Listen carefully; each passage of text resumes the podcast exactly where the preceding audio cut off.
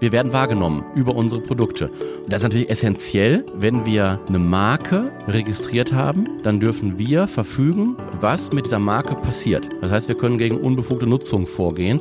Alpecin zum Beispiel ist seit über 90 Jahren als Wortmarke geschützt. Dr. Wolf Insight, der Corporate Podcast der Dr. Wolf Group. Hier kommen Menschen zu Wort, die das Unternehmen prägen. Geschichten und Einblicke rund um Forschung, Vertrieb und Produktion von Problemlösern. Mein Gast in dieser Podcast-Folge ist Jens Christoph Niemeyer. Als Syndikus Rechtsanwalt oder mit vollem Titel Vice President Legal and Compliance ist der Jurist seit 2017 für die Dr. Wolf Group tätig. Nach ersten Berufsjahren als klassischer Rechtsanwalt reizt den Fachanwalt für IT-Recht auf Unternehmensseite heute die Arbeit für die unterschiedlichen Marken der Gruppe. Denn die Markenrechte zu schützen ist eine wichtige Aufgabe. Mein Name ist Nina Lauterbach. Viel Spaß mit dieser Folge. Guten Morgen, Jens Christoph. Hallo Nina. Ich freue mich, dass wir hier sitzen in deinem Büro bei Dr. Wolf in Bielefeld. Und bevor wir gleich dazu kommen, woher du gerade kommst von einer großen Reise, fangen wir mal an mit einem Statement, das ich immer zu Beginn des Podcasts bringe und bitte dich kurz zu beantworten. Stell dir vor, über ein Produkt wird in der Werbung gesagt, es sei die Nummer eins in einer Kategorie. Was löst das bei dir aus? Also wenn das unser Produkt ist, dann freue ich mich erstmal, denn Nummer eins zu sein ist ja eine äh, gute und erstrebenswerte Sache. Was der Jurist dann natürlich sofort denkt, ist, können wir diese Werbeaussage Nummer eins denn auch unterfüttern? Denn es ist ja auch klar, dass eine Spitzenstellungsbehauptung immer mit soliden Zahlen unterfüttert sein muss. Und wenn wir zum Beispiel sagen Nummer eins bei Scheidentrockenheit, dann steht da auch entsprechende Umsatz- oder Absatzführerschaft hinter. Und ähm, genau das ist, worauf wir dann achten aus rechtlicher Sicht. Kannst du dann gar nicht anders, als bei einem Wettbewerber vielleicht nach einem Sternchen zu schauen, ob das belegt ist? Wir bekommen das manchmal von Kollegen auf den Schreibtisch und da müssen wir natürlich genau hinsehen. Sind diese Zahlen jung genug oder etwa schon zu alt und ist es nur ein Ausreißer oder ist man vielleicht in Wirklichkeit äh, gar nicht gut unterwegs, hat sich die Kategorie definiert, wie man sie gerne möchte. Darauf achten wir dann sehr, aber da passen auch die Mitbewerber ganz gut drauf auf, dass das passt. Du bist seit sechs Jahren bei Dr. Wolf und das ist deine erste Stelle als Jurist in einem Unternehmen. Was ist für dich der besondere Reiz an der Aufgabe bei Dr. Wolf? Also was mir unheimlich gut gefällt, ist, äh, dass wir hier mit Menschen arbeiten. Die Produkte lösen Probleme von Menschen, das ist das eine, aber auch hier wir, natürlich bearbeiten wir rechtliche Themen, aber wir tun das mit Menschen zusammen. Und das ist eine ganz spannende Sache. Und das sind ja sowohl die ganzen Kollegen quer durchs Unternehmen. Wir haben ja Schnittstellen in alle Richtungen, genauso sind es aber auch externe Kanzleien, die uns unterstützen. Das ist eine unheimlich, unheimlich spannende Sache, dass wir tatsächlich immer im Austausch sind und immer ein Stück weit am Puls der Zeit. Mhm. Ich habe eben äh, in unserer Einleitung erzählt, dass du gerade von einer Reise kommst. Du warst in Asien. Was war der Grund für deine Reise? Ich war in äh, Singapur. Da findet eine weltweite Markenrechtskonferenz statt. Und das ist eine unheimlich tolle Gelegenheit. Wir sind nun mal ein markengetriebenes Unternehmen. Man kennt ja eher unsere Marken als Dr. Wolf, jedenfalls da draußen in der Welt. Und ähm, wir brauchen in sämtlichen Jurisdiktionen Unterstützung von örtlichen Markenspezialisten. Und da bei dieser Konferenz kommen alle zusammen und dann kann man mal persönlich mit den Menschen sprechen, die man sonst eben nur aus Videokonferenzen kennt. Du hast das gerade erwähnt, man kennt äh, oder nicht jeder kennt den Namen Dr. Wolf, aber natürlich eben doch die meisten verbinden etwas mit unseren Marken und Produkten, wenn man sie nennt. Welche Rolle spielen denn diese Marken in deinem Arbeitsalltag? Die machen einen ganz beachtlichen Anteil der Arbeit aus. Natürlich haben wir auch Rechtsstreitigkeiten, Produkteinführungen und ähnliches, die wir unterstützen. Aber als ein markengetriebener Mittelständler ist natürlich unser A und O, diese Marken zu schützen und auf solide Beine zu stellen. Und es ist ja genau das. Wenn ich mit Nachbarn spreche oder so, dann heißt es, du arbeitest doch bei Alzina. Kein Mensch kennt oder nennt dann Dr. Wolf. Oder ich war gerade da in Singapur.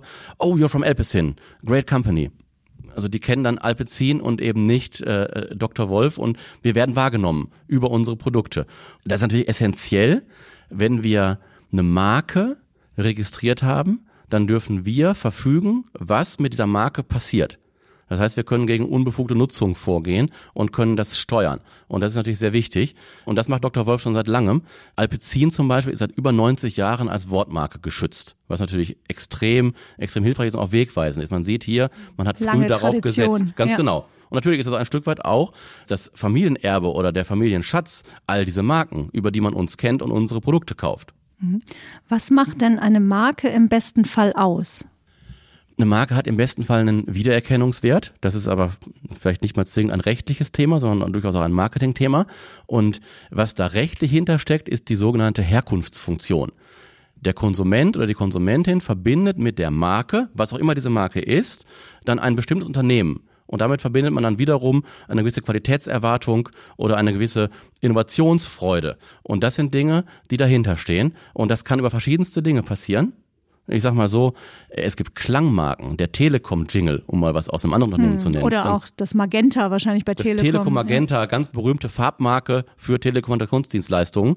Ganz spannende Sache. Es gibt auch sogenannte Positionsmarken.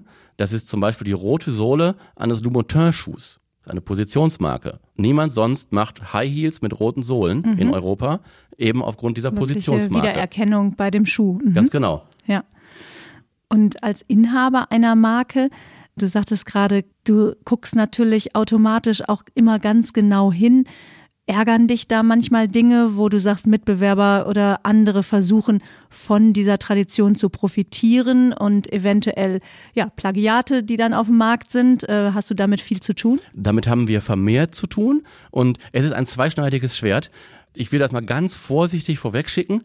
Es ist ja ein Stück weit auch eine Art Kompliment wenn man plagiiert wird, denn das heißt, man wird wahrgenommen als das Original, als das Produkt, das es sich lohnt zu imitieren. Auf der anderen Seite muss man natürlich auch ganz klar sagen, das ist Wirtschaftskriminalität, Marken zu, zu imitieren und wir als Markenartikler könnten weder diese Qualität anbieten, noch könnten wir diese Innovationen ermöglichen, wenn wir dauerhaft ausgebeutet würden von äh, Unternehmen, die sich daran anlehnen.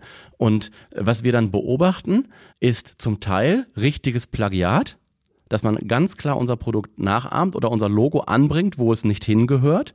Was man aber auch beobachtet, ist, dass wir so eine Art Inspiration gewesen sind. Also insbesondere das, das Alpecin-Shampoo mit Koffein. Äh, das ist nun mal in einer sehr markanten Flasche, in einem dunkelgrauen Farbton mit einem roten Deckel und es ist ein rotes Logo mit weißer Schrift und dann sogar noch bei dem einen ein C1 in der unteren Flaschenhälfte.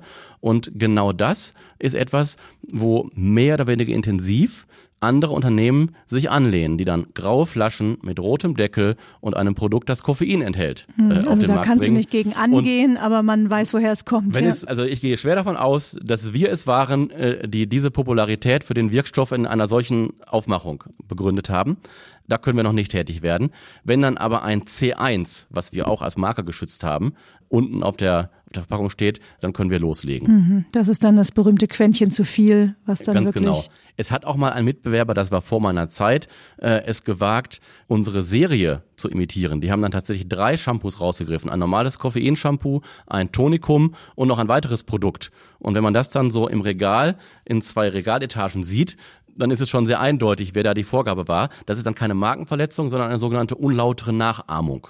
Nur da gehört halt ein bisschen mehr dazu, als dass nur die Flasche so ein bisschen inspiriert ist. Dann ist es eben so etwas wie, ganz offensichtlich wurde eine Serie imitiert. Mhm. Ich habe vor kurzem auf deinem LinkedIn-Profil gesehen, dass du dich auch darüber ausgelassen hast, dass es heute oft als Dupe äh, genannt wird und es sogar Dupe-Influencer gibt. Also es scheint nachzulassen, dass man äh, einfach das als ganz normal empfindet. Ich gucke auch extra nach am Fake und kaufe das, ne? dass man vielleicht gar nicht mehr dieses Bewusstsein hat, was macht eigentlich ein Original aus.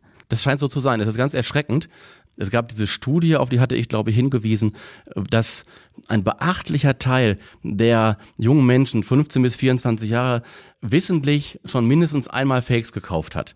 Das natürlich, ist natürlich traurig. Und ob das jetzt Dupe heißt oder Fake oder Plagiat oder Nachahmung oder was auch immer, das ist nicht richtig. Und es ist auch schade, denn am Ende kann das auch immer mit einer Enttäuschung verbunden sein. Ich meine, es hätte kürzlich gerade äh, eine Untersuchung gegeben, da wurden gefälschte Parfums untersucht und die haben zum Teil verbotene äh, oder gesundheitlich bedenkliche Inhaltsstoffe. Denn es ist ja auch klar, wer sich einen feuchten Kehricht schert um geistiges Eigentum, der legt vielleicht auch nicht die höchsten Maßstäbe an, wenn es darum geht, Rohstoffqualität oder Produktqualität zu sichern.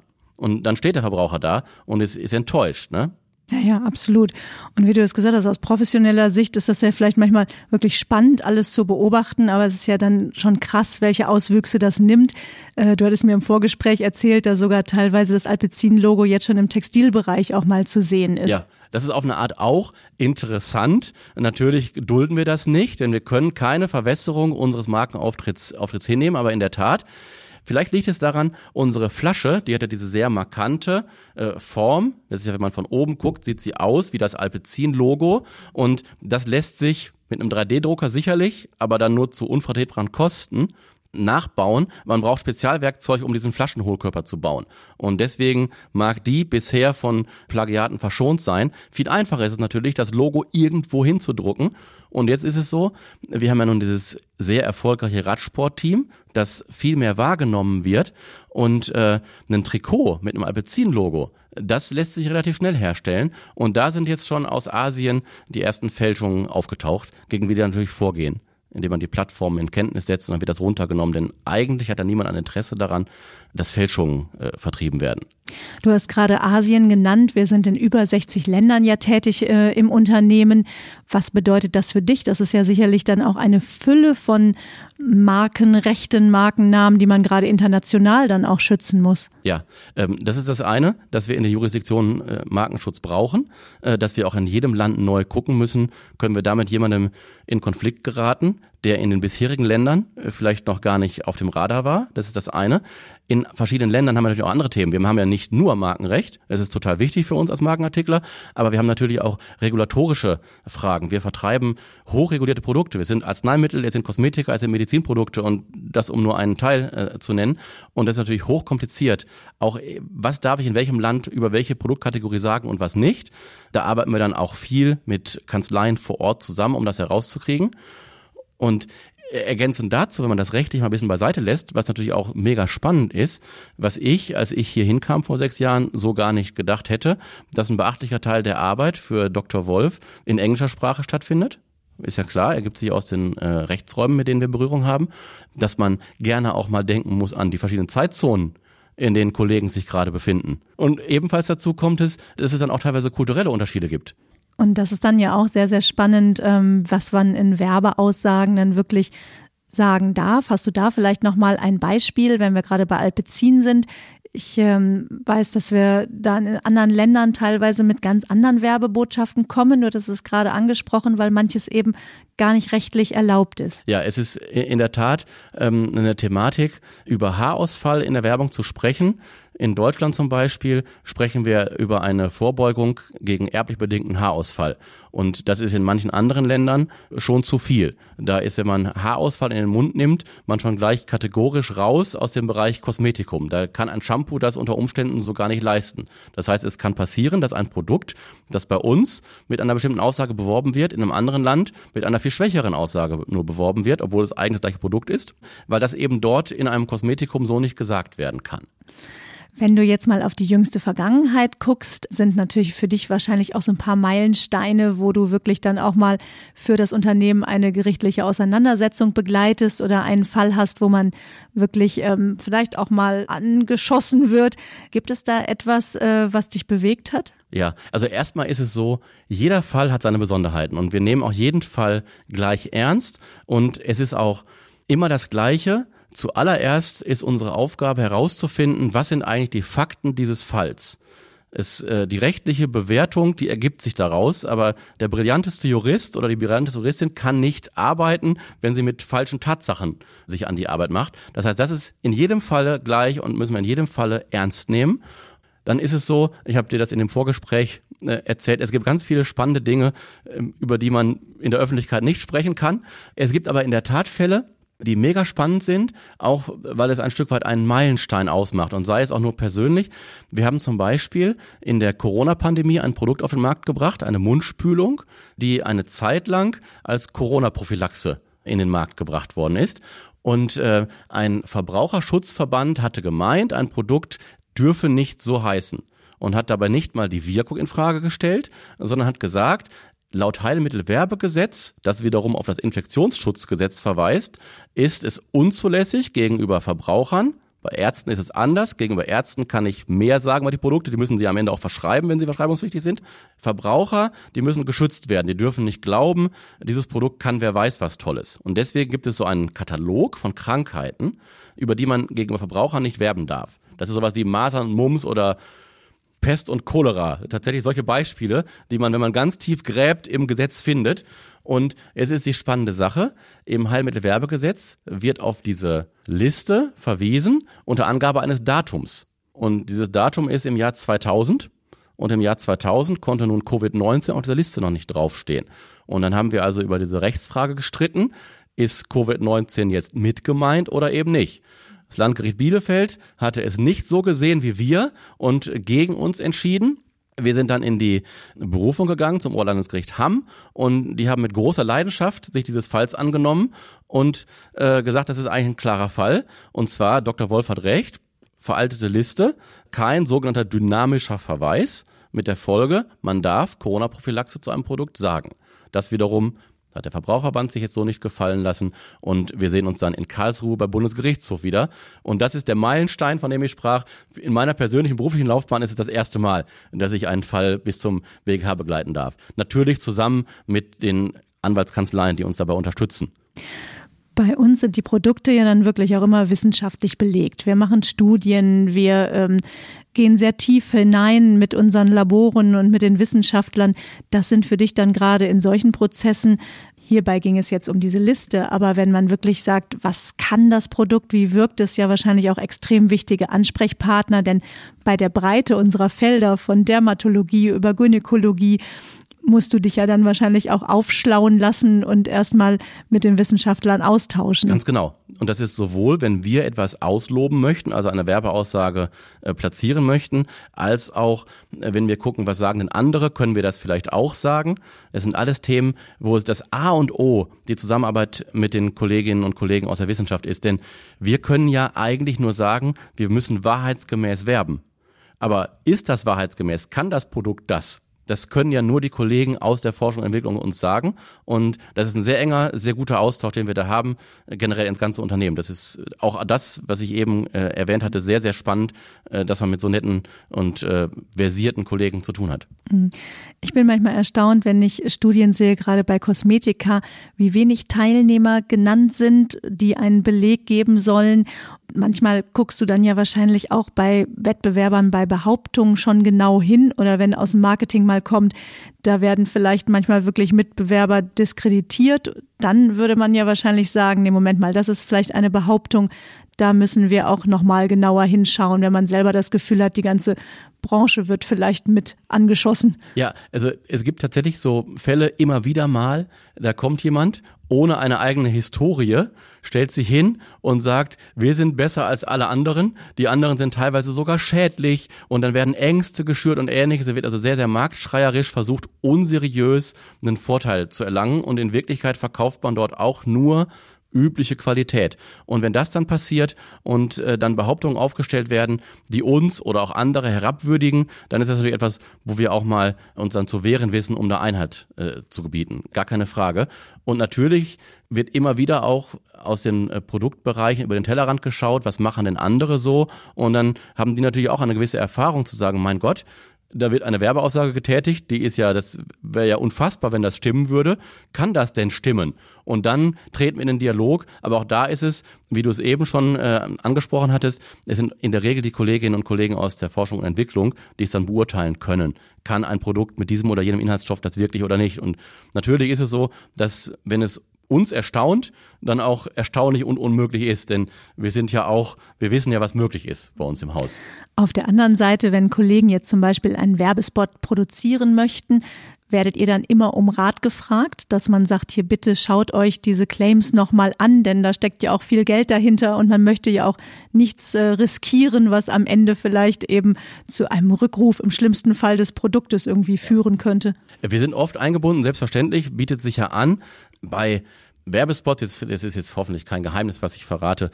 Bei einem Werbespot kann man ja auch, wenn man nicht ganz sicher ist, ob eine bestimmte Aussage gut ankommt im Markt oder nicht, dann kann man ja auch zwei Versionen produzieren zum Beispiel. Die eine Aussage und eine etwas andere Aussage. Und falls man sich doch eines Besseren besinnt, dann kann man wechseln, ohne gebuchte Kampagnen zu gefährden. Das ist das eine. Ansonsten ist es so, wenn man mal, was ja vorkommt, das trifft jeden, der am Markt sportlich unterwegs ist, früher oder später, wenn man denn mal sich ein Verbot einfängt für eine bestimmte Werbeaussage, dann ist man gut aufgestellt, wenn man so eine Art Risikostreuung betreibt. Denn einen TV-Spot, den kann ich ja im Zweifel abschalten oder eine Printanzeige, die ist dann gelaufen und ähm, das ist Geschichte, die schalte ich einfach nicht wieder. Wenn ich was auf ein Produkt draufschreibe, dann sollte ich schon sehr sorgfältig sein, denn da kann einem im schlimmsten Falle eben auch einen Rückrufanspruch treffen. Jedenfalls in Deutschland. Das ist, wenn man das ganz kompliziert ausdrücken möchte, man muss nämlich den Störungszustand beseitigen, den man geschaffen hat. Und dann schafft man eben lieber Störungszustände, die man leichter beseitigen kann. Mhm. Das hört sich spannend an, diese ganzen Prüfungen. Kann man bei euch auch mal hospitieren in der Abteilung? Wir machen, wir machen regelmäßig mit allen Kolleginnen und Kollegen, die neu zu uns kommen, Onboarding-Termine und dann stellen wir auch mal ein paar Sachen auf den Tisch und zeigen das und das ist in der Regel sind es Beispiele bei Wettbewerbern, weil das sind ja die, die wir uns kritischer angucken. Wir gehen ja davon aus, dass unsere eigenen Produkte eben keine Kritikpunkte haben. Und äh, das ist immer wieder, kriegen wir auch das Feedback, ganz spannend zu sehen, welche Kleinigkeiten das unter Umständen auch sein können, die dann dazu führen, äh, dass ein Produkt in der Form gar nicht zulässig ist. Mhm. Hospitation ist eine interessante Idee, das müsste man vielleicht an anderer Stelle äh, platzieren. Ich höre von unseren Auszubildenden, dass es ganz interessant ist bei uns. Mhm. Und Ausbildung jetzt von externen, also Referendariatsplätze, gibt es das hier? Das gibt's auch, äh, ist sogar auf unserer Karrierewebsite dauerhaft ausgeschrieben. Die Anwaltsstation kann man für drei bis vier Monate bei uns machen. Das ist ein Teil der juristischen Ausbildung. Da sind wir immer offen äh, für talentierte, interessierte Personen, die dann bei uns, bei uns zuschauen. Und die versuchen wir auch nach Eignung und Neigung äh, bestmöglich einzubinden. Was ist dir denn besonders wichtig persönlich in der Zusammenarbeit bei Dr. Wolf mit den Kolleginnen und Kollegen? Was total wichtig ist, dass man sich auf Augenhöhe begegnet. Das, äh, man erlebt das manchmal, dass mit einem gewissen, ich sag mal, Respekt den Juristen begegnet wird. Das äh, ist sehr schmeichelhaft auf eine Art, aber völlig deplatziert, denn jeder im Unternehmen hat seine Rolle und wir sehen uns ganz klar als Sparringspartner. Wir leisten unseren Beitrag, andere leisten ihren Beitrag und am Ende kommt ein hoffentlich gutes Ergebnis dabei raus. Gibt es einen besonderen Wert für dich, den du schätzt? Ehrlichkeit. Ganz klar äh, der Wert, äh, der mir am wichtigsten ist. Der Volksmund hat recht, wenn er sagt, ehrlich wird am längsten. Man kann es runterbrechen auf viele Situationen äh, im Unternehmen. Wenn ich einen Prozess führe, dann muss ich, wie ich eben schon ausgesprochen mit den richtigen Fakten arbeiten. Ich darf nicht versuchen mit falschen, ich darf äh, Prozessbetrug im Zweifel, das ist das Schlimmste, was man machen kann als, als Jurist. Äh, das machen wir vielleicht auch nur einmal im Leben und ich hoffe, dass es bei Null bleibt, die nächsten 20, 30 Jahre. Und das andere ist, auch in der Werbung. Wenn ich die Wahrheit sage, wenn ich ehrlich bin, dann kann mir nichts passieren. Das ist also ein Wert, nach dem sich gut leben lässt. Das passt auch ganz gut als Klammer zu unserem Gespräch, dass natürlich auch unsere Produkte das halten, was sie versprechen. Genauso ist es.